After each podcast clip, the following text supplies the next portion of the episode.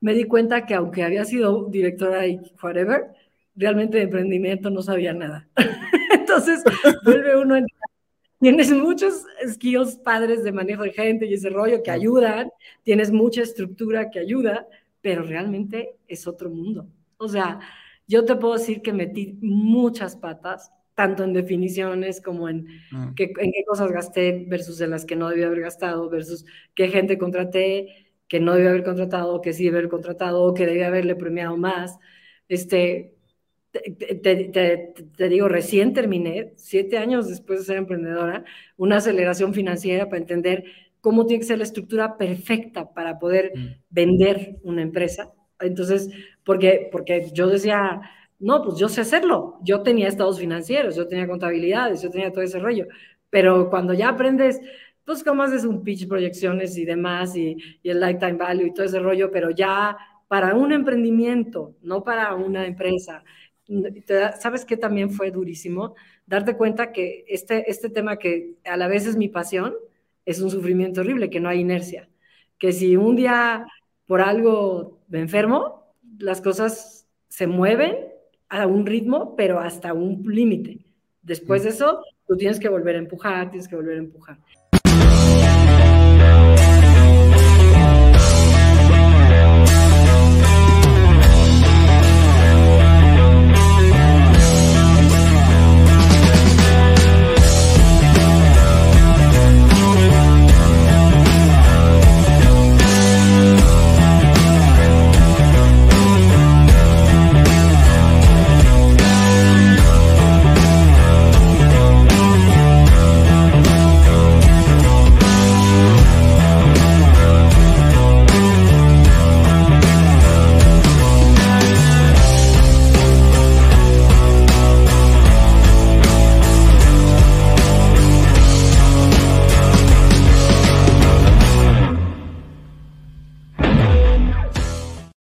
Llevado gracias al patrocinio de Panadería y Repostería Saludable Welker.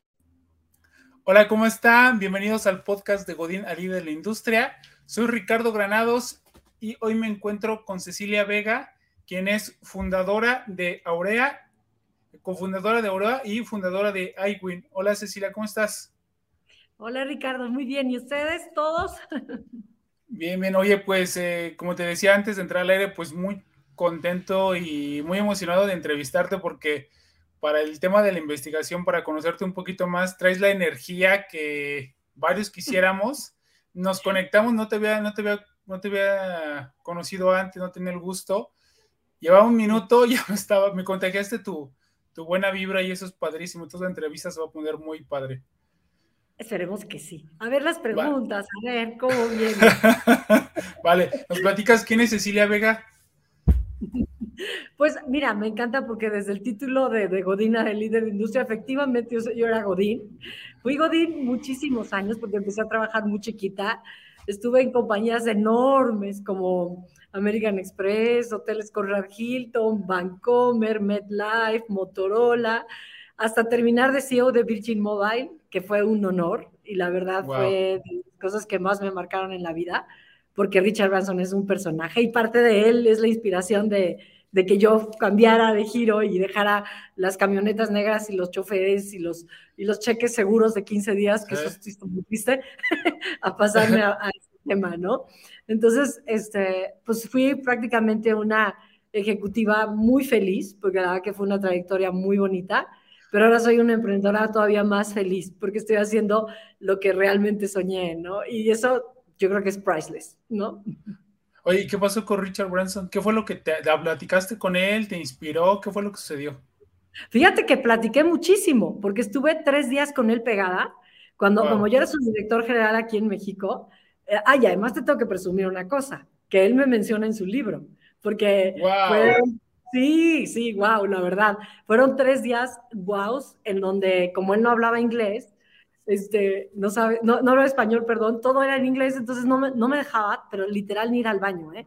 O sea, de que Richard, dame chance, ahorita vengo, y me decía, no, no, no, no, y le decía, no, no que nada en esta cena, me decía, no, no, no, tú vas a venir, yo tú vas a venir.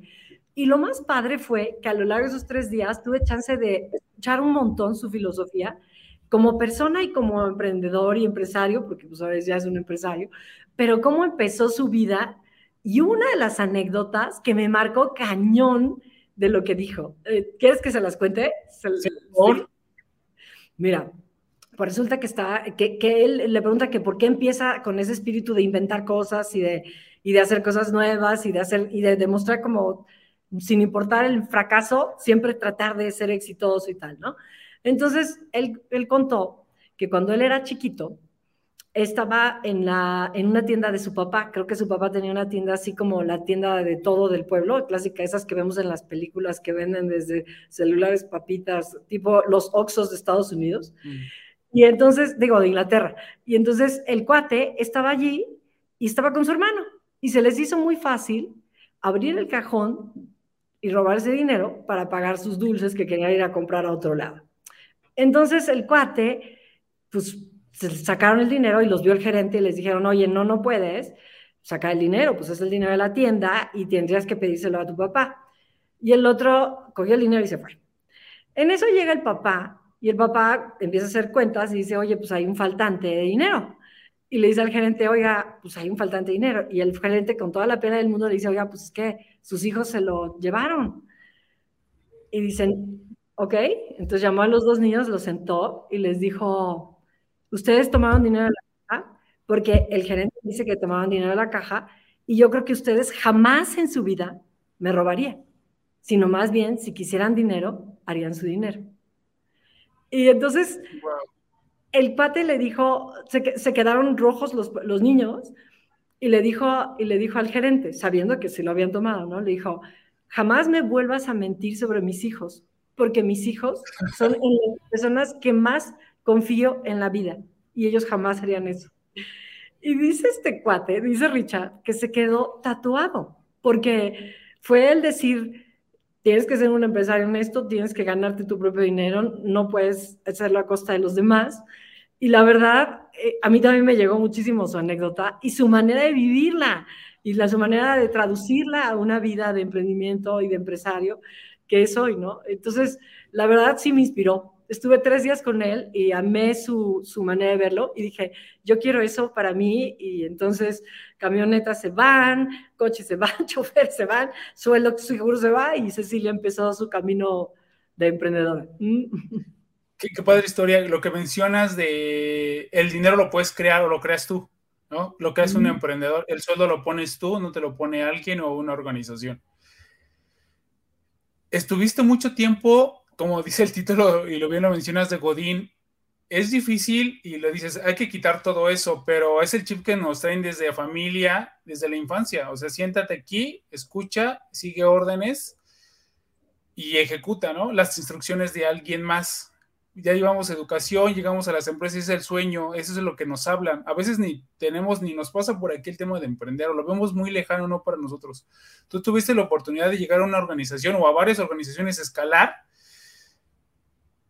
ahí en las organizaciones, tú porque eras buena, que eras muy buena, ¿por qué escalaste ahí? La verdad sí era buena. Te voy a contar, es chistoso porque mi carrera profesional ni siquiera empezó tan consciente. Yo estaba estudiando y en el primer semestre de la carrera un profesor dice, ¿quién quiere ser asistente de producción de unidad de televisión educativa y cultural? Y yo, que estaba estudiando comunicación, y mi meta era, vamos a ayudar a México y, y, hay que, la educación es el primer pilar y todo ese rollo. Digo, yo, yo, yo, yo. Me dice, bueno, pero no te vamos a pagar.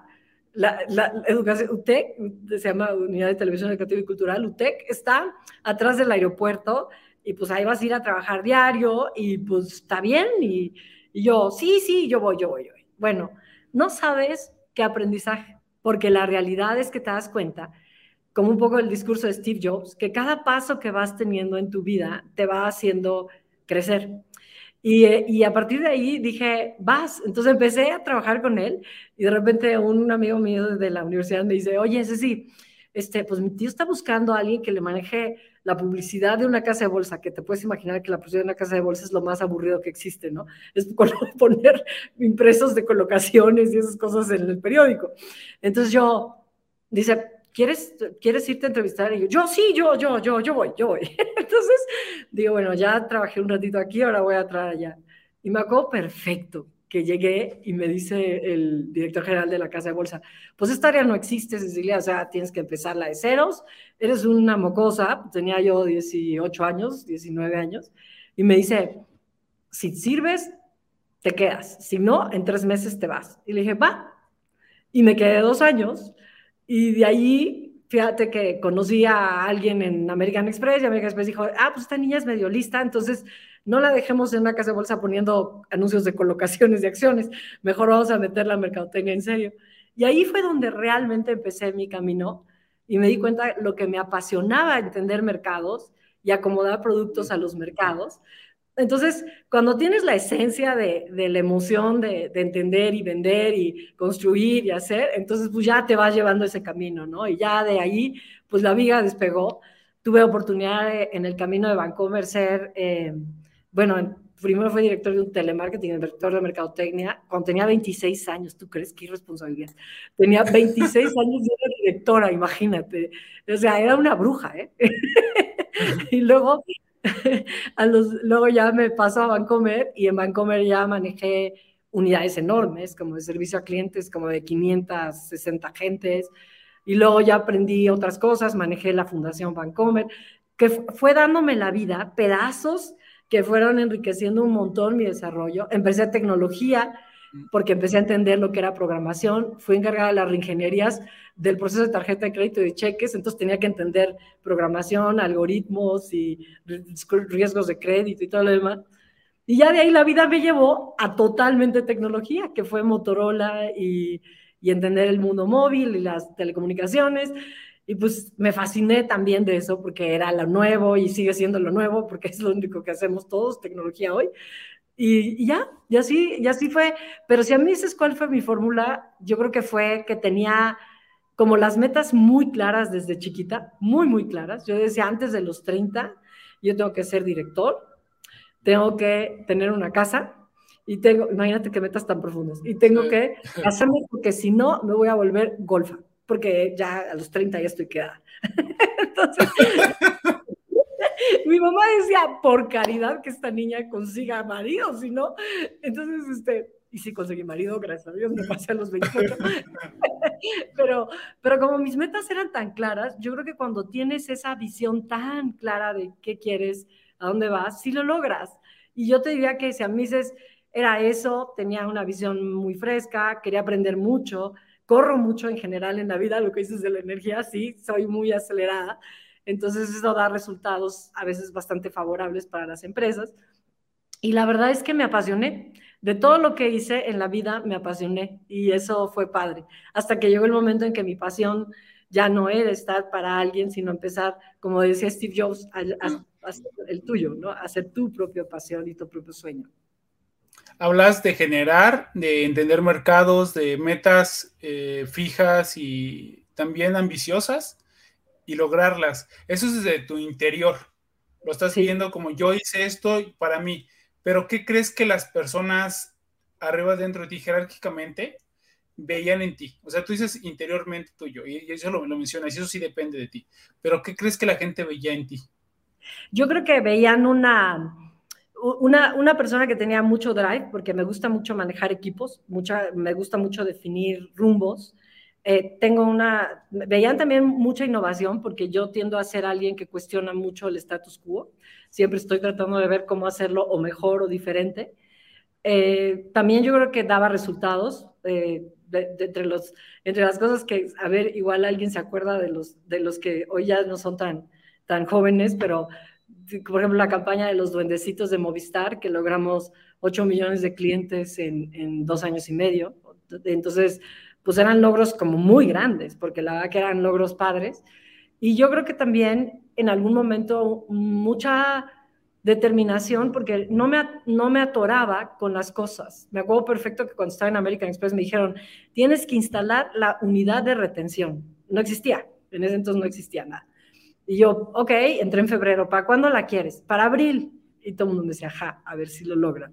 Y lo instalé, ¿no? Entonces yo creo que esa como determinación de que no me atoraba con los temas y eso, sino que me daban proyectos súper duros, bueno, la reingeniería de cheques del banco, de Bancomer, imagínate, y la reingeniería de la tarjeta de crédito, cuando yo estaba en mercadotecnia y había llevado servicio a clientes, pero reingeniería es otro rollo, ¿no? Entonces, la verdad que eso está padre, como que si alguien te ve como con una capacidad de que puedes lograr, que sabes dirigir, y que además de eso te encanta aprender y pues está, todo eso yo creo que es lo que veían en mí, yo creo, por eso. Y aparte otra cosa que fue, y esto se los digo porque vi tu anuncio ahorita y solo había cuatro mujeres en todas las, en todos los spots, como que una mujer, te, como que había ciertas drive ahí también femenino de tratar de, de hacer un modelo para otras mujeres que, que empiecen o que ya sea en el camino profesional o en el camino de emprendimiento, pero que lleguen también, ¿no? Y eso también lo traigo súper tatuado, ¿eh? Hablas de la, del tema corporativo, cómo fuiste escalando, lo que creaste, lo que veían en ti.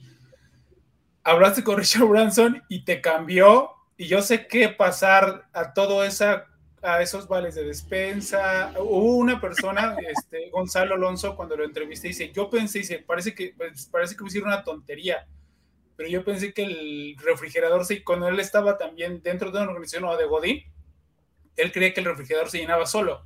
Decía, pues yo era, era director general de Google, de Microsoft, fue, de, fue una de las primeras personas que entró al mercado, mercado libre, o sea, era, era, era uno de los mejores CEO aquí de México, ¿no? Y dice que lo siguen buscando, pero dice, ya ahorita en este momento pues barres, trapeas y haces un, empiezas desde cero y ya se te olvida todo, el, tanto el asistente, el carro, camioneta, todo lo que tú dices, ¿no? Y todo ese glamour y esa burbuja que tienes alrededor, es bien difícil salirte. Primero no la ves y hay un momento donde ya no la ves, donde ya crees que esa es la realidad. Cuando yo creo, o sea, quiero que me platicas ahora sí la experiencia, ya ves con ese Richard Branson, te abre la, la, la forma de pensar, te impulsa, te inspira, logras salir ¿qué fue el momento que dijiste ya? ¿No? O sea, porque no es nada fácil. Yo sé que ganabas los cientos de pesos haciendo, porque saliste en varias revistas como Mercadotecnia, como muestra de Mercadotecnia, ¿no? Entonces, yo veo ese nombre de Cecilia, yo me la quiero traer a la organización más grande, me la quiero traer a Bimbo, me la quiero traer a, PepsiCo, porque sé que me va, a me va a hacer vender. Pero, ¿qué fue lo que te cambió? ¿Cómo fue ese brinco? Mira, había, había otra, otra variable que te cuento además de la Richard Branson. Siempre, siempre, así como te decía de mi vocación de que las mujeres lleguen y que los jóvenes tengan un apoyo, siempre, siempre, cuando era, desde que me había casado, cuando, cuando tenía como, como 30, 31 años, mi marido finalmente me decide, mi ex marido ya, pero mi marido en ese entonces, me decide llevar a su fábrica. Él tenía una fábrica de partes automotrices y cuando llego yo era la misa del 12 de diciembre y, ya sabes que esa no se perdona, y van todos los obreros y todas las familias, ¿no? Entonces me siento en la banca hasta adelante y que llegas, porque llegas temprano y tal, ¿no? Y ya, ¿no? Y cuando llega la comunión, que vas y caminas de regreso, volteo y yo no había visto todos los que habían llegado después, ¿no? Y era cientos de, personas y muchas familias, hijitos y, chiquitos y grandes y señores y todo, ¿no? Y, no sabes cómo dije, en algún momento yo tengo que generar empleo también. Yo no solo tengo que ser empleada y apoyar jóvenes y apoyar mujeres, tengo que generar empleo. Entonces, cuando se junta, se converge el evento de Richard Branson y este momento de mi vida en el que digo, Todavía tengo la madurez y tengo la energía para, para arrancar.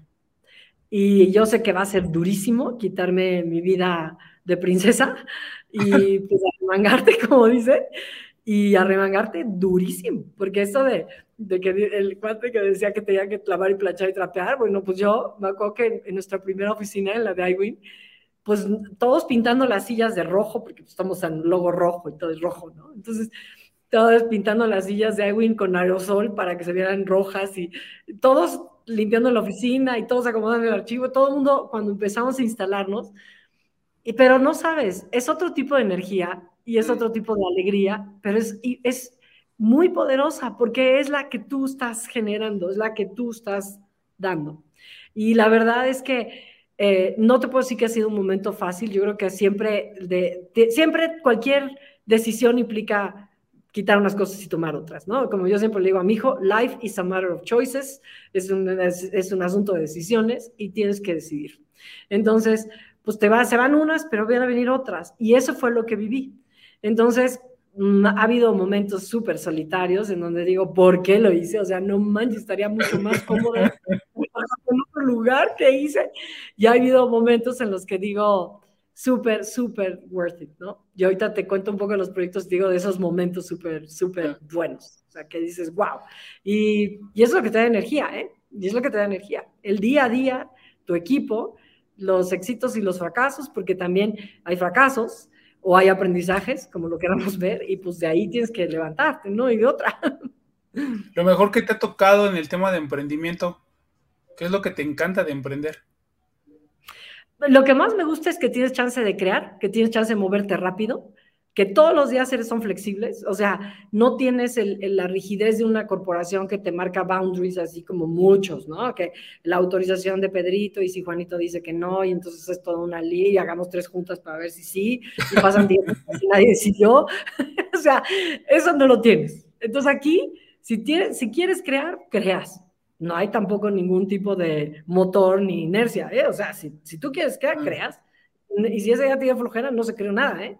Entonces, pero eso, eso a mí se me hace padre, porque entonces eso te hace levantarte cada mañana y decir, a ver, tengo un equipo que está confiando en lo que yo voy dirigiendo en el barco, entonces más me vale tener esa energía y levantarme y decir esto. Y eso es súper emocionante. Imagínate que tengas todos los días el chance mm. de inventar, que tienes todos los días el chance de transformar y que tienes todos los días el chance de vencer cosas que a veces te cuestan mucho trabajo, ¿no?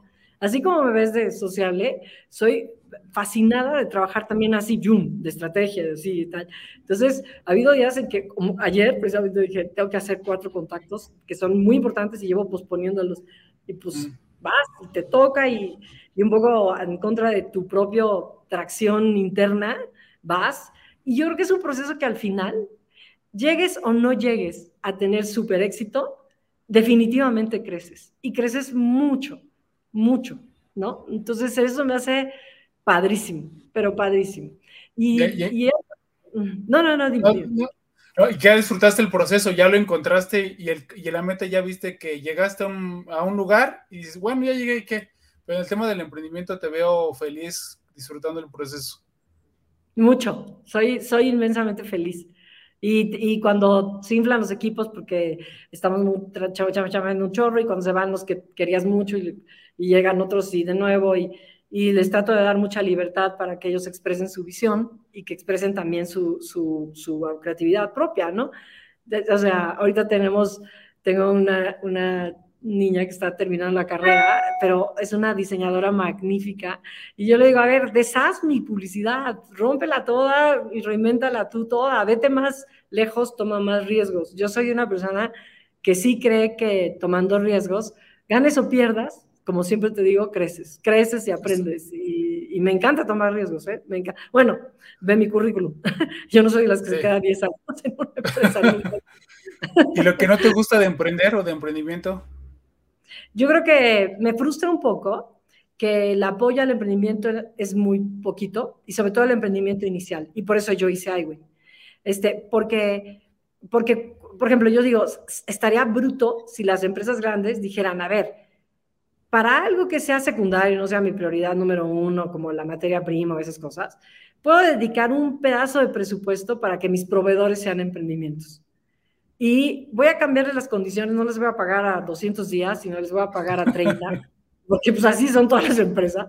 Este, y, y, voy a dar chance de apoyar al emprendimiento para que crezca, para que se mueva, para que se surjan nuevas compañías y nuevas personas que tengan capacidad de decidir y moverse y hacer.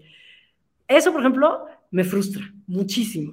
Me frustra que eh, las condiciones de, para, para muchas eh, empresas, el fondearse o las condiciones para fondearse, te exigen muchísimas cosas. Acabo de terminar una aceleración con una, con una aceleradora americana y bueno, bueno, bueno, eh, eh, o sea, fue padrísima, aprendí mucho y la compañía mía ahora está como los dioses en documentación y todo. Pero si dices, ay, güey, o sea, para que alguien llegue a tener todo lo que se requiere, es, es muy pesado. Al final del día, somos empresas que hacemos todas las funciones de una empresota, nada más que en chiquito. Pero la declaración, la contabilidad, el manejo de los recursos humanos, el INSS, todo ese rollo, pues sigue estando allí, ¿no? Sigue estando ahí. Sueldos, pagos, cheques, todo es igual, ¿no? Digo, en, chiquito, pero sigue siendo, sigue siendo muchas funciones. Entonces, como que debiera haber una, incluso una estrategia fiscal diferente, debiera haber una estrategia de fondeo diferente, debería haber una estrategia de contratación y algo así diferente, como que si realmente sostenemos al país las pymes y a los emprendimientos que puedan tener potencial escalabilidad y de ser grandes empresas, pues habría, debería haber un, como un ecosistema un poquito mejor creado, un poquito más impulso, de mayor impulso, ¿no? Y más apoyos, porque lo que mencionas, todos, todas esas áreas las manejamos, esas responsabilidades. Yo le veo un poquito de más riesgo, si lo quieres saber, a ver así, porque a lo mejor tienes la responsabilidad, si este director o una gerencia o algo, a lo mejor te puedes equivocar y, se resuelve, ¿no? A lo mejor hay modificaciones ahí, a lo mejor se corre alguien, a lo mejor nada más hay un llamado de atención, pero en una micro hay un error y desaparece. O sea, ya la familia, dos o tres familias o veinte familias que estaban ahí, pues ya se quedan sin trabajo. Y esos errores están muy complicados de resolverse.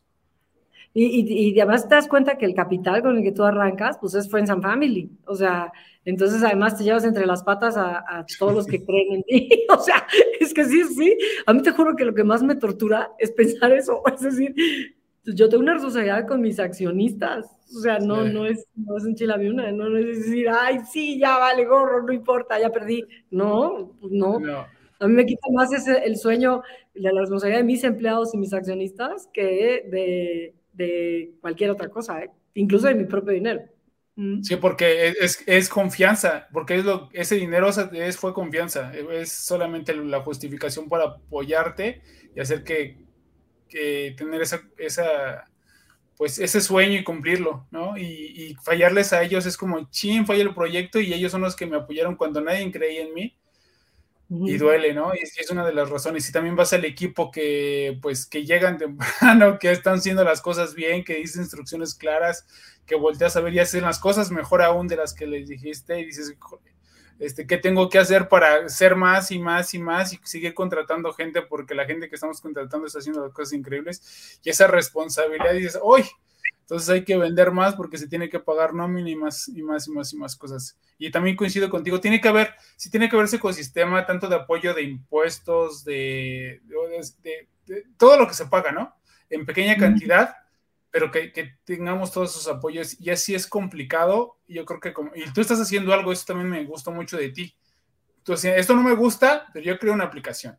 Y en la aplicación hay mentorías, hay enlaces, hay networking, hay propuestas de generación de valor. Entonces tú no nada más te quedaste ahí, sino realmente actuaste y eso es realmente de aplaudirse por el emprendimiento mexicano y en general del emprendimiento. Y pues estuve investigando y muchísimas gracias por crearlo. Yo no la conocía, yo creo que es falta que mucha gente la conozca. Yo creo que con este podcast y difundiéndolo más vas a ayudar más. Sí, mil gracias. Es que sabes por qué, porque iWin cuando nace, y hay que, está padre que la gente medio sepa qué es lo que hacemos, pero cuando nace, nace en 2015. Yo, yo termino de ser CEO de Virgin en 2014. Entonces, en 2015 creo iWin como una iniciativa para, en ese momento era para apoyar el talento, la innovación abierta y el emprendimiento. Hice una plataforma que era un Ferrari enorme, preciosa. Es más, mi sitio era el que hizo, arrancó Mercado Libre, o sea, era también un cuate picudísimo. Nueve instancias conectadas, o sea, podías interactuar, cobrar, pagar, o sea, hacías mil cosas. Y, y en 2000, te digo, viste la historia más o menos, teníamos ya alrededor de 26 mil creadores y, y, todo el mundo podía participar y compraban y vendían ideas. Era, estaba bien padre, la verdad. Tanto que ganamos, te digo, por el Banco Interamericano de Desarrollo, ganamos un premio como en 2018, nos seleccionaron como uno de los 11 emprendimientos con mayor potencial de innovación y escalabilidad para Latinoamérica. Y en 2019, cuando nos dicen, van a ir ustedes a Perú, ya fueron a Chile a presentar, ahora van a Perú, truena la plataforma, porque mi sitio se va a vivir a Nueva York. Y ahí es donde aprendí una lección de resiliencia brutal, porque o una de dos, o la mato y digo, qué pena, y pues ya todos perdimos, o la redefino. Y ahí es donde una frase buenísima del emprendimiento dice, enamórate del problema y no de la solución, porque si no, te vas a frustrar a lo largo del camino. Y pues la maté toda y la redefiní sobre la línea que yo veía más necesaria y con mayor tracción, que era el emprendimiento. Y por eso creamos iWin y se lanza recién apenas en 2019 y está empezando, ahora tiene, ahorita tiene solamente 5.900 usuarios. Este, eh, y me encanta, pero yo ahora sí que quiero que estén todos, porque al final iWin se nace, como, y como dice su eslogan, para conectar oportunidades, para que la gente se promueva a sí misma, conecte con otros. Los emprendedores eh, compartiendo experiencias son los mejores maestros de otros emprendedores. Yo es lo que he vivido en, este, en estos siete años de emprendedor. Y para darles meteorías y, y, educación estructurada y formatos y muchas cosas que pueden tener para que lleguen por lo menos a tener el punto de emprendimiento es que ellos decidan quedarse, si va a ser una empresa de auto, auto, para autoempleo o si va a una empresa para crecimiento escalable o demás, ¿no? Entonces, la verdad que, que nuestra misión es realmente honesta y de veras se los digo, realmente honesta, de devolver y de promover, conectar o transferir conocimiento. Esos son nuestros tres pilares sobre los que trabajamos todo el tiempo en iWin. Y iWin se llama iWin porque es yo gano, pero mal escrito, mm. porque mis chavos decían, Cecilia, neta, no le vas a poner un nombre súper, súper horrible. Entonces ellos pusimos, entre todos le pusimos iWin, que es yo gano, pero mal escrito, súper cool, como Twitter. y dije, bueno, o sea, me ha costado sangre, sudor y lágrimas, a todo mundo me dice, ¿iWin qué? Pero bueno, iWin. Y, este, y la verdad, yo sí, eh, ahora que he tenido chance de platicar con más emprendedores, incluso de Latinoamérica, todo el mundo me dice, está increíble que nos permitan conectarnos entre emprendedores y que además es el emprendimiento en etapa inicial, cuando nadie te voltea a ver, cuando ninguna incubadora, ninguna aceleradora, ni nadie te voltea a ver, porque ese es nuestro propósito, desde cómo defines un producto, cómo haces tu market fit, con todo lo que vamos poniéndoles para que vayan construyendo a sí mismos eh, su, su, propia, su propio sueño, en pocas palabras, y que logren llegar a un punto determinado. Y que si en algún momento necesitan una conexión en otro país, puedan empezar a encontrar conexiones en otros países. Como otros países, y me lo decían las gentes de Colombia y Chile, también quieren conectar con, con México, porque muchos buscan distribución, representación o aprendizajes o penetrar nuestro mercado o lo que sea, ¿no? Entonces, eso es lo que se me hace poderosísimo de Ivy, que al revés, la, la, comunidad es la que va a hacer esa fortaleza, ¿no? Wow, qué padre. Sí, es un super proyecto. Ya, eh, si quieres, pues ya de una vez y hablamos del otro proyecto. ¿Cómo siguen iWin? ¿Dónde lo encuentran cómo lo pueden iWin, iWin es, es, está en las tiendas de, de iOS y en las tiendas de Android. Es totalmente gratuita. Y para que más o menos ubiquen, iWin es como un Instagram de emprendimiento, pero que además de eso permite conectarse todo el tiempo para que puedan hacer más negocio. Y pronto, en el mes de abril, marzo, abril, yo creo que estaremos lanzando lo que ya hago el Tinder del emprendimiento, en donde yo voy a yo forzar las conexiones para que se junten. Por ejemplo, tengo una chava en iWin que hace disfraces de perros, otra hace fotos de perros, otra hace galletas de perros y otra utiliza ropa vieja para hacer ropa de perros. Entonces digo, bueno, si esas cuatro se juntan, podrían compartir un montón. Ah. Entonces iWin va a empezar a forzar esas ligas que probablemente alguien naturalmente no busque, pero que le podrían ayudar un montón a crecer sobre su propio proyecto, ¿no? Padrísimo. Para las personas que nos están escuchando es A-I-W-E-E-N, porque como se, se, escribe de forma millennial, ¿no? Sí, exacto. Digo, yo hoy ya no lo aprecio tanto, pero sí sé que es muy divertida. El nombre es más divertido.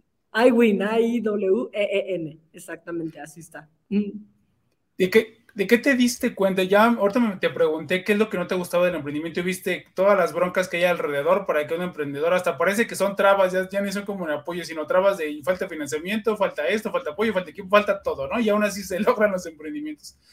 Tú estabas en el mundo corporativo.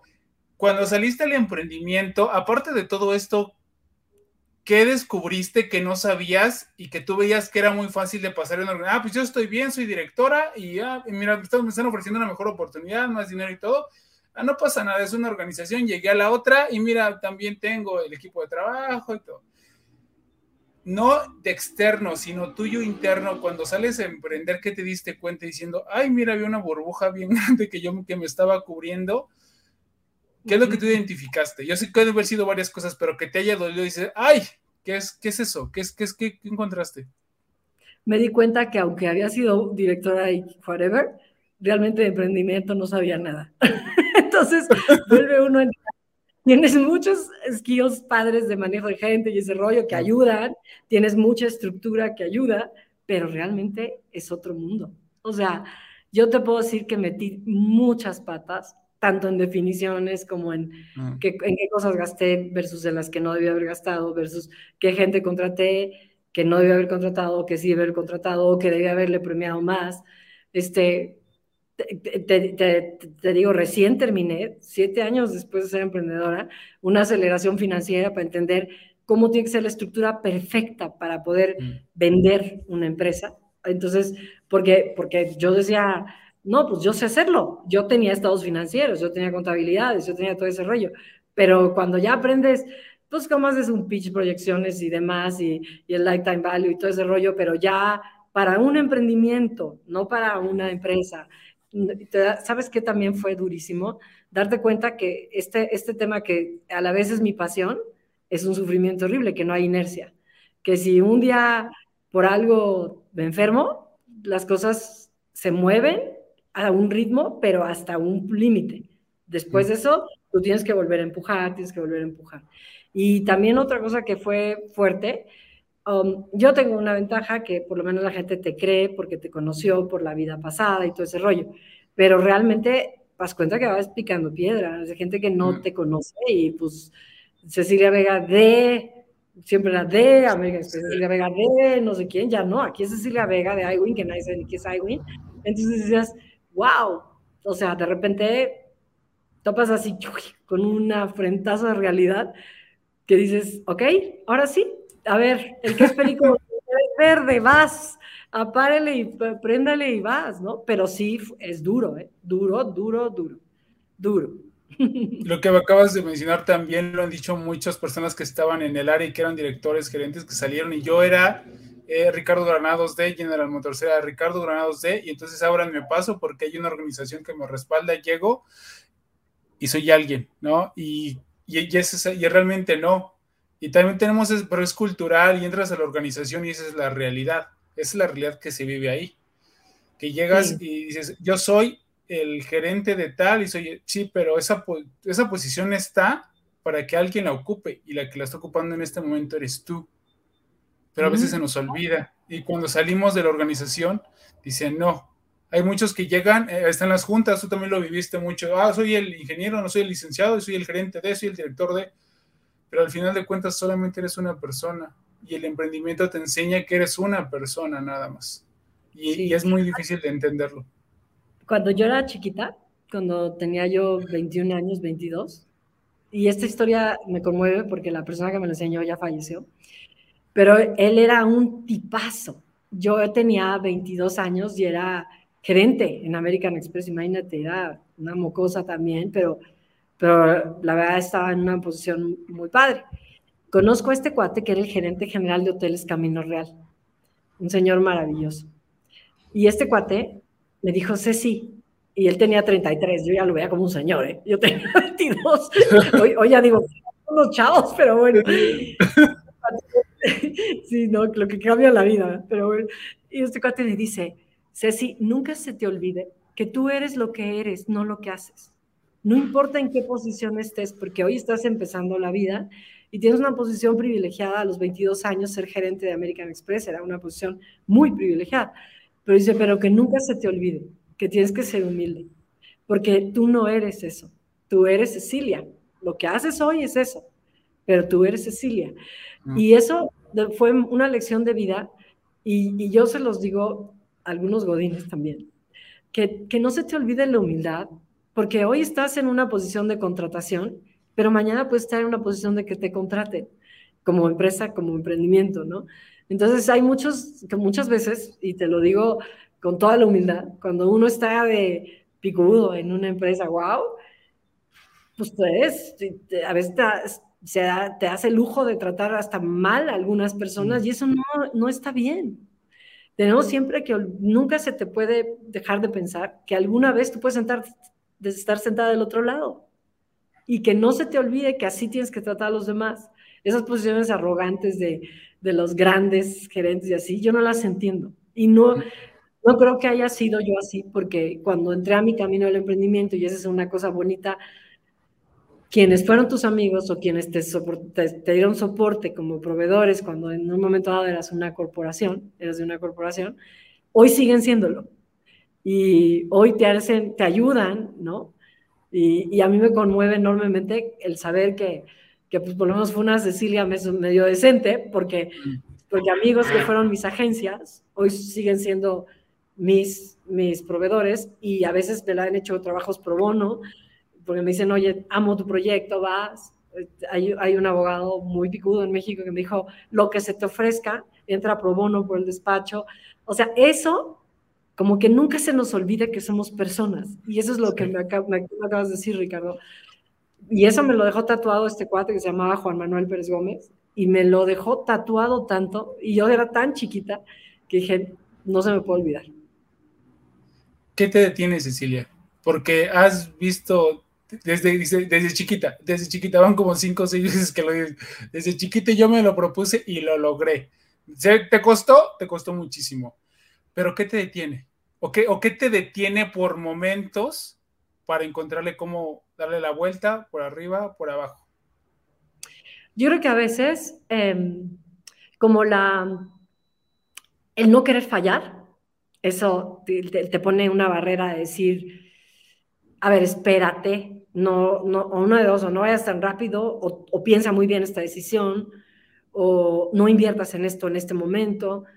Eh, la responsabilidad del, del, dinero y de los resultados, eso también a veces me detiene, el decir, y es más, ahorita, ahorita estoy en esa encrucijada, el decir cuánto invierto y cuánto mercadeo, cuánto, siempre traes esa dualidad de cuánto le invierto al desarrollo y cuánto empiezo al crecimiento, ¿no? Entonces, es, esa, esa no es miedo, pero es esa incógnita de, saber que tus decisiones van a pesar un montón en, lo que sigue, eso a veces te, hace un holdback, ¿no? O sea, yo te digo, sí tomo riesgos, pero también cuando toco ya algo que me va a poner en la raya, sí me paro un poquito más, porque ahí sí, ahí sí tengo que valorar más y tengo que evaluar más. Y también a veces eh, tiendo a escuchar mucho. Eh, cuando valoro mucho la opinión de alguien, entro en un proceso de reflexión interna importante, muy importante. Es más, una de tus entrevistas, de las que me mandaste la liga, me hizo reflexionar un montón. Me la, me la, me la leí dos veces, me la oí dos veces, porque, porque te ayuda. Y, y, el, y el reflexionar a veces te para un poquito, pero te da luego tres pasos más adelante, ¿no? Te, te ayuda a caminar tres pasos más adelante. Sí, yo creo que a veces es importante detenernos. También yo creo que estoy en ese, me gusta lo que, lo, cómo, cómo contestas y cómo eres real y dices, cuando entrevistamos a alguien, o, también he escuchado varios podcasts de entrevistas, no, es que yo generé esto, yo hice esto y me costó trabajo. O yo siempre lo que menciono es lo de las prácticas TED, ¿no? Que se suben y yo hice esto, hice esto y tú, no, oye, pero entonces o sea, tu mundo ya es ideal, ya es hermoso, y entonces ya, ya subiéndote ya no tienes, tú problemas. Como que eso es lo que nos, nos lo pintan, ¿no? Y estás diciendo, en este momento tengo esta situación, ¿no? Es ahorita, o decido acá o decido acá. No es ayer, no es antier, no, no es ahorita. Y tengo que sentarme y saber en qué.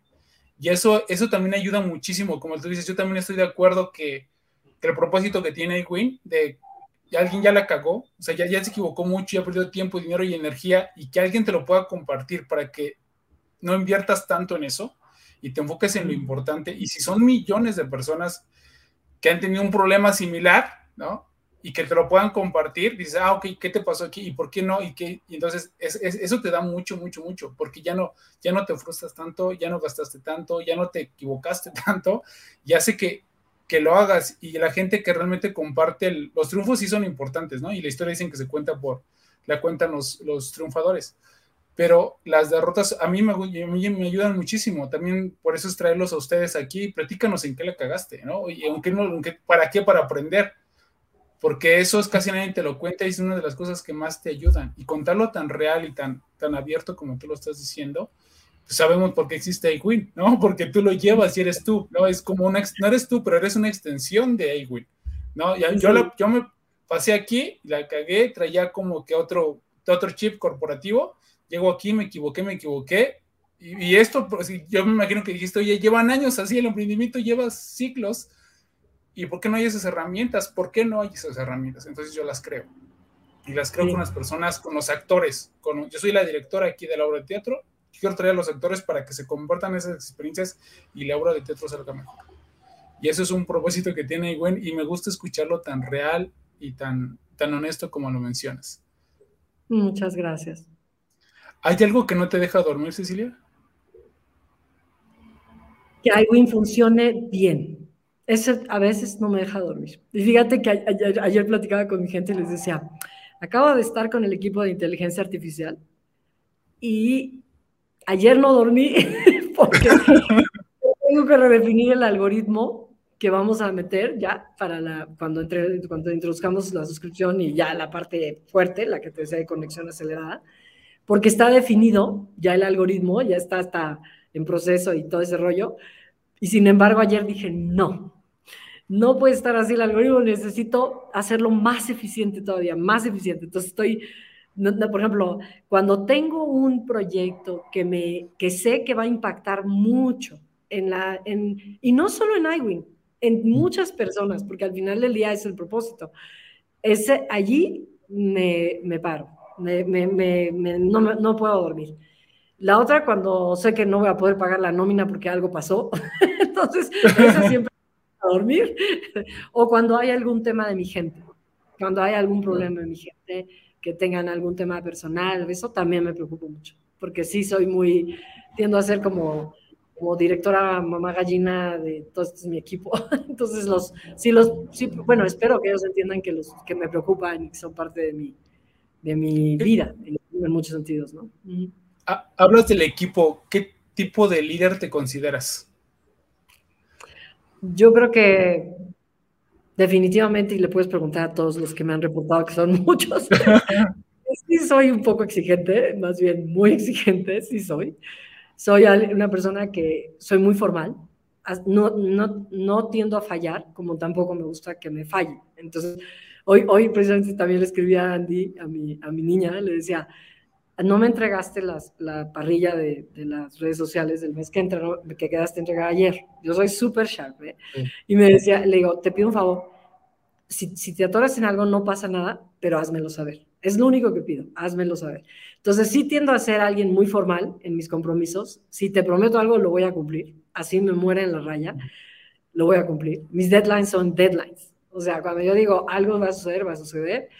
Eh, eh, pero a la vez soy una persona que tiende, y eso es, para mí es muy importante, que las gentes que trabajen conmigo crezcan, que tengan un desarrollo y que, que ellas mismas sientan que están ah, caminando en su propia formación. Entonces, tiendo a ser alguien muy teacher, o sea, sí trato de mentar, de mentorear mucho a mi equipo. Eh, me, me, gusta mucho dejarlos libres, no soy alguien que tiende a, estar todo el tiempo en el control de todo lo que hacen en detalle. Sí me gusta, de nuevo, controlar que las actividades y todo eso salga en tiempo y forma. Y yo te diría que soy una líder muy alegre, soy una persona que tiende a, reírse mucho, a, a, ser más humana, sí tiendo a preguntarles mucho. Si está alguien conectado a mi equipo y quiere desmentirme, también lo puede hacer con toda libertad. pero, pero bueno, esa más o menos, más o menos soy yo. ¿Qué te gusta ver en las personas cuando las contratas? Me gusta ver primero su energía, su inteligencia, su capacidad propositiva, que tengan eh, algún, alguna pasión, empiecen a compartir alguna pasión o de su vida y que además de eso tengan alguna pasión por mi proyecto, porque si no les comulga, no, no hacemos tanto clic. Entonces, tienen que ser esas, esos, esos atributos y la responsabilidad, desde luego, que tengan la palabra compromiso bien tatuada en su manera de ser, ¿no? Cuando ya los tienes dentro de la organización, ¿cómo los desarrollas? Tiendo mucho a eh, establecer una estructura de trabajo muy clara para cada uno de ellos, también a establecer responsabilidades, metas y objetivos muy claros para cada uno de ellos, para que todo el mundo, yo, yo tengo la convicción de que mientras sepan a dónde llegar, tienes toda la libertad de hacer lo que quieras hasta donde, hasta donde tengas que llegar. Y de ahí en ese camino puedes proponer, inventar, hacer, trabajar a tu ritmo y todo, pero tienes que llegar.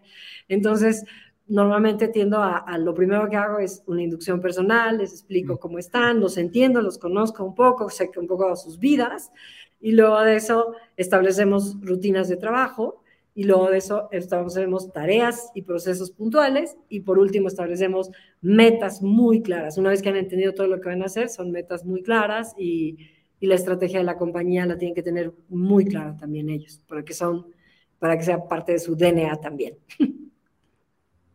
¿Para ti qué es el éxito? Para mí el éxito es em, lograr compartiendo. Si fuera, si fuera solo no sería éxito. Wow. Hay una anécdota de Carla Willock, la alpinista mexicana. Eh, no sé si ya la escuchaste, que cuando, no recuerdo si fue la, el Everest cuando lo subió, cuenta con muchas anécdotas y muchos aprendizajes. Y uno de los últimos dice eso, que se encontró una persona, porque lo subió sola, se encontró una persona, creo que era argentina, que se le encontró y iba subiendo, o sea, iba llegando a la punta y se encuentra a, esta chica argentina y la abraza, ¿no? Y, no sabe por qué la abraza. Y dice, y le pregunta, oye, y, está llorando la chica, ¿no? Y dice, ¿por qué, por, qué, ¿por qué me abrazas? Porque cuando llegas a la punta, si llegas solo, se siente horrible. Pero si llegas a la punta y llegas con alguien, se siente hermoso. Y ahorita me acordé con tu definición de éxito que puedes llegar, pero solo no se siente igual, ¿no? Y tienes que, tienes que estar con alguien desde, desde el éxito es bien subjetivo y hay un millón, cada, creo que cada quien, o sea, la definición de éxito es igual a la cantidad de personas que hay, ¿no? Cada quien tiene su definición. Pero me gustó mucho y me acordé ahorita de la anécdota que, que, que, me acordé de la, de la charla de Calabuelo. ¿Qué te falta lograr, Cecilia? Mira, a, nivel, a nivel humano, yo siempre te tiendo a mirar los dos lados, el humano y el profesional. A nivel humano, yo pues, tengo un hijo y quiero verlo feliz, quiero verlo realizado en su, en su vida, cualquiera que sea, eh, profesional y a nivel personal, y que se case y tenga sus hijitos o no los tenga, como él decida su vida, pero lo quiero ver feliz. Y a nivel profesional para mí es definitivamente, y, bueno, te voy a decir, a nivel personal también para mí, es, eh, quiero ser una persona madura que siga viviendo con toda la alegría del mundo. De, hecho, vengo de ver si es que me meto a clases de cocina. y, ayer voy a abrir un negocio Chacha de Valle de Bravo, que la amo. Es una persona que ha trabajado conmigo, que bueno, es como mi mamá. Y esa persona yo la considero, vamos a la considero una persona muy importante en mi vida. Y vamos a abrir un negocio de naranjitas. Entonces yo no quiero, yo quiero seguir siendo, o sea, me falta todavía lograr más cosas en, en, en, en este mundo de emprendimiento. Quiero seguir, quiero dejar un impacto padre con iWin. Se venda, se quede, la opere alguien más, lo que sea. Quiero que haya beneficiado a muchas personas quiero seguir ayudando y trabajando con la gente que está cerca, como, mi, como la persona que trabaja conmigo en Valle Bravo, con este negocio de naranjitas caramelizadas que vamos a empezar ella y yo. Entonces, la verdad, todavía me faltan muchas cosas por lograr, muchas, todavía me faltan muchos años. O sea que Dios me tiene que tener aquí guardado otro rato. ¿Qué has sacrificado durante tu carrera profesional y personal para estar en donde estás? Te digo, una muy, muy fuerte, más tiempo con mi hijo. Porque obviamente cuando, cuando fui mamá, eh, tienes tuve, bueno, me renuncié, te, quiero contar, renuncié. Imagínate, en ese momento era, era, era cuando era directora de, de, de Vancomer y, este, y renuncio. Cuando tenía 580 gentes a mi cargo, ahí renuncié, porque siempre dije mi hijo va a ser primero.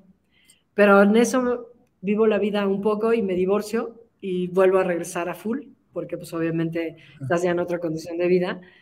Y hubo algunos años que me perdí un poco verlo y lo, me, lo extrañé muchísimo. Pero, pero te digo también otra cosa, que, que como todo en la vida tiene su lado bueno y su lado no tan bueno. También él vio una mamá fuerte y vio una mamá admirable y vio una mamá que se levantó por él y para él. Entonces, en ese sentido, fue un missing para mí que extrañé dejar, pero creo que al final la, lo, que dejo en mi hijo es, es enorme, ¿no? Entonces, pues, está padre. Okay. ¿Por qué haces lo que haces?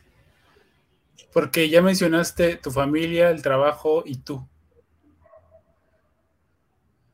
Pues yo creo que porque tengo un, un, anhelo de que, de que yo sea una persona que deje algo bueno en este mundo y porque también soy un ejemplo para las personas más importantes de mi vida, que en este caso es mi hijo y, mi familia. ¿Cómo definirías a un gran ser humano? Una persona que tiene calidad humana antes que cualquier otra cosa más allá de cualquier logro profesional, personal o económico que tenga. Eh, una persona que tenga una visión clara de qué quiere hacer con su vida, una persona que además sea generosa de su tiempo y de su ser y de, de dar en general, y una persona que de alguna manera sea feliz y sepa amar. Wow, qué padre. ¿Qué Imagínate que siempre hacen la pregunta de, oye, ¿qué le dirías a la persona de 10 años este, o, a la Cecilia de 10 años? yo les hago la pregunta al contrario. ¿Qué le dirías a la Cecilia del futuro? A la Cecilia dentro de 20 años. ¿Qué le dirías? Le diría gracias. Y le diría, has sido una persona muy feliz. Eso le diría. Wow. El tema de, la felicidad lo mencionas a cada rato, de la, niñez, de, los, del propósito de tu familia, y eso es, eso es padrísimo. Y lo llevas a tus proyectos. ¿Cómo crees, o, cómo, o sea, cómo llevas todo eso lo que te acabo de mencionar a tus proyectos? ¿Qué crees? ¿Lo, lo, hablas, lo impregnas, la gente te ve, se la cree y lo hace? ¿O toda esa energía y todos esos valores, cómo los llevas? Oh, bueno, ahorita que existe la felicidad, sabes que es uno de los valores de Agwin es, honestidad, libertad, este, felicidad, creatividad, compromiso e innovación. Son los valores de Ivy. Y yo creo que los tengo muy establecidos y muy tatuados en mi manera de ser también. Entonces, una de las cosas que procuro, y te acuerdas que me dijiste cómo contrato a las, a las personas, es que compartamos esa energía y esos valores un poco no, no necesariamente todo el mundo tiene que ser una campanita, una castañuela o lo que, o puede ser gente muy serena. De hecho, Ricardo, mi diseñador senior de toda la, de la, de la user interface, es una persona más seria, más así, pero tiene una, tiene los valores correctos. Y, y me gusta que las personas disfruten lo que hagan siempre. Entonces, yo creo que en la medida en que eh, tú compartes con alguien cierta afinidad, empatía, el proyecto y el día a día, pues la verdad es que eh, se, se, llega a eso pues de manera sencilla. Entonces yo procuro impregnarlo en todo lo que hacemos en general. Sí, porque conforme a los valores puedes llegar a más acuerdos, pero si llegas a acuerdos y los quieres meter en valores es muy complicado porque vas a estar choque y choque y choque. ¿Tres libros que nos recomiendes y por qué? Hay uno que se llama The Culture Code, que es, te enseña por qué las personas compran, cómo compran, cuál es su proceso mental. El de Hacking Growth definitivamente, porque esa es una maravilla para pensar estrategias de, de crecimiento y baseado porque em, yo he leído el de Exponential Organizations, que, que me parece muy padre. Sí, exacto, porque pues obviamente al entrar yo en el mundo del emprendimiento y con un arroyo de compañía digital, fue ilustrativo y fue sus seis principios, sus, cinco Ds, son cinco Ds, ¿no? Mm. este, digitalize y, este, esas de alguna manera son un primer valor interesante para, para arrancar una compañía tecnológica. ¿Película, ¿Película favorita? Meet Joe Black. ¿Por qué? Porque te da trascendencia, o sea, todo lo que habla esa película y el tema mismo es trascendencia. Y yo creo que eso lo tengo, te digo que eso lo voy a decir a la Cecilia, gracias, hiciste algo bueno, trascendiste.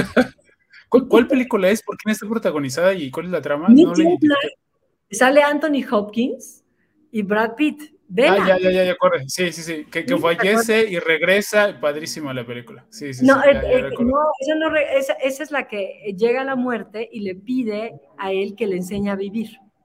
Entonces, eh, todo el proceso es la muerte aprendiendo la vida. Está padrísima. Y él es un magnate y es un súper exitoso empresario de los medios. Y, y, todo el proceso, la trayectoria de esa película es los valores de, cómo vivir padre. Y al final él se lo lleva a la muerte. Sí, y ve las, pequeñas y sencillas cosas como de comer y, ver y, algo que tenemos aquí se nos olvida, ¿no? Luego se nos olvida voltear al cielo y ver lo, azul y las nubes y lo bonito que es. Sí, sí. Esta, esta, película es padrísima en todos los sentidos. ¿eh? A mí se me hace una, una persona íntegra y con valores. Era Anthony Hopkins y y cómo le enseña la disciplina de, de ser un emprendedor o un empresario y de respetar a su familia y todo ese rollo, hasta, hasta cuando le pregunta qué, qué, es, qué es amar y al final él se va habiendo querido la vida, ¿no? Y queriendo a alguien. Está, padrísima esa película, es lo más. Sí, sí, sí, sí, padrísima. ¿Tienes algún podcast que estés escuchando que nos recomiendes? Eh, fíjate que mm, el otro día, es que soy mega fan de los noticieros. Entonces, cada vez que oigo podcast, empiezo a oír algo y luego me paso otra vez a los noticieros y a las entrevistas. o tenemos un país un poco revuelto, yo te diría que no les puedo recomendar nada bueno, prefiero porque no he oído nada de, de modo continuado. Eh, me he metido a muchas cosas de podcast, pero no he oído de nada continuado, porque me paso luego, luego a las noticias, porque hay muchos podcasts de noticieros también, entonces me paso a las noticias. Te gusta estar informada. ¿Tienes una rutina diaria y a la semana donde organizas tu día? ¿Tienes meditación, ejercicio, lectura? Todos los días. Despierto, lo primero que hago desde mi cama es, soy un poco mocha, entonces lo primero que hago es rezar y después de rezar meditar. Normalmente son 15 minutos de rezar y luego son por lo menos de 8 a 20 minutos de meditar, dependiendo cómo esté de tiempos. Después de eso me paro, corro 5 kilómetros diarios y hago pesas todos los días, todos los días. Así esté cruda, desvelada, todo, todos los días. Y luego arranco, lo primero que arranco son los estatuses con mi equipo diario, con cada una de las diferentes áreas. Y a partir de allí empiezo a trabajar ya yo en todo lo que yo tengo que hacer. Normalmente eh, así me paso todo el santo día, a veces tengo comidas, a veces no, depende tal, tal, tal. Y llego en la noche y en la noche normalmente antes de dormir lo primero que hago es rezar y meditar. Luego ya me duermo. ¿Mm? No, pues eres bastante organizada y con razón tantos valores y, tanta proyección. Oye, pasamos a la última sección de la, de la charla. Eh, me, me encantó, no hemos terminado, me encanta, me encantó platicar contigo, me está encantando platicar contigo, ¿no? Es lo que quería decir. Te voy a decir una palabra, ¿perdón? Que a ver si no se aburren de oírme tanto tiempo. no, yo creo que no. Vas a ver que te van a buscar o te van a encontrar por este y van a encontrar a Igwen y ese es el propósito. Te voy a decir una palabra, por favor, la primera palabra que te venga a la mente. Va. ¿Lista? Lista. Amor. Alegría. Trabajo. Esfuerzo. Jefe. Modelo. Felicidad. Estar aquí. Aurea. Sueño. Líder. Ejemplo.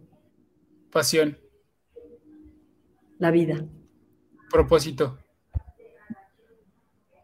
Trascender. Inspiración. Jesús. Marketing.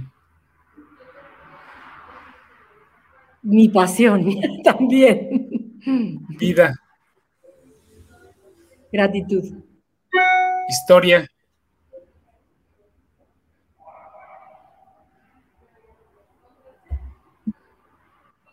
Con muchos altibajos.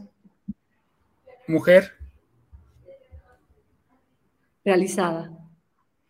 Amistad. Adoro a mis amigos. Es de las cosas más importantes en mi vida.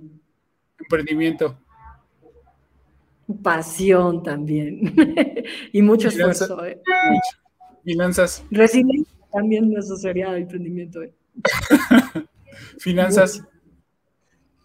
Ah, sanas. Ahí es de los proyectos de vida que tienes que tener muy claros. Futuro. Con más sueños y mucha expectativa. Talento. A desarrollar siempre.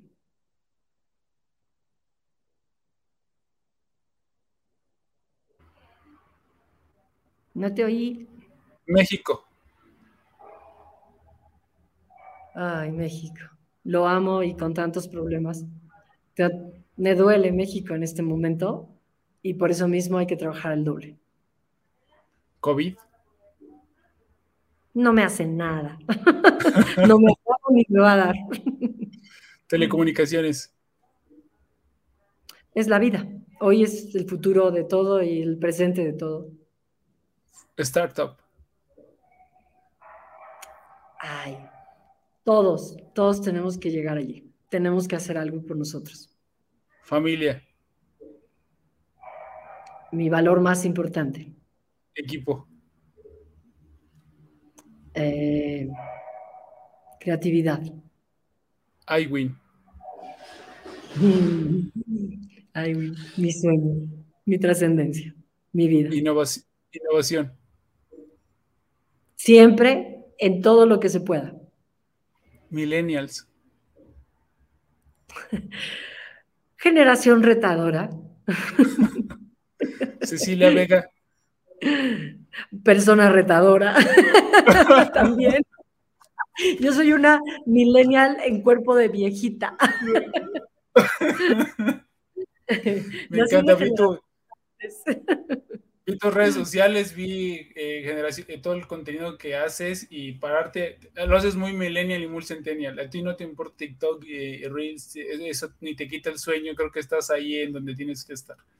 Y eso se ve luego, luego y esa energía que, que, que, compartes, que inspiras y transpiras, se contagia muchísimo. Muchas gracias. Última pregunta, ¿qué le, bueno, una última pregunta, dividida en tres. ¿Qué le recomendarías a alguien que va saliendo de la universidad, alguien que está entrando en una, en una corporación y quiere escalar en el mundo corporativo y alguien que va en el emprendimiento, que va por primera vez? Yo creo que alguien que esté saliendo de la universidad, que, no, que cualquiera que sea la definición o indefinición que tengan, porque es una etapa muy difícil en que no sabes ni qué sigue para ti, eh, lo primero es insértate en, en algo que te vaya a, a, proporcionar una piedra en el camino para la siguiente. o sea, da un paso hacia algo que te interese, no importa que sea en una empresa o sea tu propio emprendimiento, pero que te ayude a construir sobre algo que te interese, para que vayas en el camino de esa construcción. Yo siempre pienso que, que, que al final del día la vida te va juntando las, los dots y te va haciendo una trayectoria. Entonces, eso le diría a una persona que, que, va a ser una startup, que valore enormemente em, su idea, que la pruebe para que tenga market fit antes de que se desgaste ni en dinero, ni en esfuerzo, ni en resiliencia, ni en equipo, ni en nada. Si el, si el producto no va a cuadrar con el mercado, que no arranque y que tome todo el tiempo que necesite para hacer que esa validación suceda porque eso es lo que te va a permitir que realmente los pequeños triunfos los sientas este, como grandes éxitos y te dé la fuerza para continuar y conseguir más capital y más esfuerzo y más equipo y más trayectoria. Y la, la, segunda, ¿cuál era? Porque esa era la única. Cuando alguien, cuando alguien quiere escalar en un mundo corporativo. Ah, escalar en el mundo corporativo yo te diría que es todo un reto y te lo necesitas tener una determinación importante y entender que no estás trabajando para tu ímpetu solamente, sino para el ímpetu de una compañía. Tienes que entender muy bien qué para dónde va. Tienes que eh, ser una persona adaptable y flexible, porque las compañías tienden a cambiar rumbo muy, a veces muy incómodo, de manera muy incómoda. Tiendes a cambiar de jefes de manera muy incómoda. Hay jefes que te gustan, jefes que no te gustan. Entonces, ahí tienes que aprender a ser equipo. Entonces, yo te diría, una, entiende muy bien dónde estás parado. Dos, sé flexible a todo lo que venga y trata de adaptarte lo mejor posible y lo más rápido posible. Y tres, aprende a ser parte de un equipo, porque en una compañía nunca, nunca estás solo, ni tu éxito, y ningún lado en la vida depende de ti mismo, depende de muchas más personas y tienes que trabajar con más personas y sobre todo en las compañías. En, en la vida, pues sí hay un componente tuyo, pero si uno se pone a pensar todo lo que nos soporta y todo lo que nos ayuda y todo lo que nuestra familia nos dio, o los empleados que tenemos, o los equipos que tenemos, o los amigos que tenemos, la realidad es que estás solo en algunos casos, pero nunca estás solo. Y eso en una compañía todavía es más marcado, porque hay estructuras, hay muchas hay muchos comités y cosas así. Entonces trabaja en equipo. Oye, ¿nos platicas por favor de tus proyectos? ¿Qué es Aurea y iWin? Sí, bueno, iWin ya se los conté más o menos. Ya les dije que es el Instagram del emprendimiento, que además te permite conectar de modo acelerado, te permite promoverte y te permite que recibas conocimientos de modo continuo. Y que pronto va a ser un Tinder y vamos a acelerar todavía más el proceso de crecimiento de un emprendimiento. Ese es iWin. Aurea es una compañía que hace desarrollo humano y hacemos básicamente cuatro ejes. Uno es desarrollo en general, como, como trabajo en equipo, negociación, todos los skills básicos que requiere cualquier persona para trabajar en una compañía. Dos, transformación digital, todas las, adecuaciones y las metodologías nuevas como Agile y todas las cosas que están saliendo para poder este, manejar proyectos y manejar transformación digital en una empresa. Tres, eh, trabajo remoto, que también ha implicado un ajuste importante de métricas y de productividades y de motivación y de muchas cosas. Entonces, todas las variables que se vienen allí. Y cuatro, diversidad e inclusión. Son nuestros cuatro grandes ejes. Diversidad e inclusión es mi pasión también, por lo, por lo que te comentaba de que cada vez lleguemos a que más jóvenes se integren y aprendan de los viejitos, los viejitos aprendamos de los jóvenes y que además de eso tengamos más mujeres en el desarrollo este, y, y, más personas y más aceptación del mundo que tenemos el día de hoy. Tenemos que ser más incluyentes todos. Entonces, ese, es, ese eje es el cuarto eje y es mi pasión particular. Mm. Muchas gracias. ¿Y algo más que quieras agregar? Pues yo te agradezco mucho esta entrevista, estuvo padrísima. Me fascina tocar los dos ángulos, el personal y el profesional. Y yo les deseo mucho, mucho éxito. Y aquí estoy para lo que se necesite. Cuando alguien quiera alguna duda, pregunta o lo que quieran, estamos para lo que se necesite. Te agradezco mucho, Ricardo. Y los invito a todos descarguen iWin en iOS y en Android. Descárguenlo. Y, si es un poquito personal, como lo mencionas, ¿dónde te pueden contactar en iWin o por LinkedIn, Twitter? Ah, o un poquito más personal? Si me quieren contactar personalmente, pónganme cecilia arroba iwin.com. Es, lo más fácil. Es, el, es mi correo más sencillo, más que todas mis redes, que es Cecilia Vega y todo ese rollo. Cecilia arroba iwin.com. Es la parte más fácil. Si no, me encuentran como Cecilia Vega en todas las redes, en cualquiera. Vale. Ya, ya saben, con la energía y, la fotografía de la publicidad y del video, pues la van a encontrar muy rápido.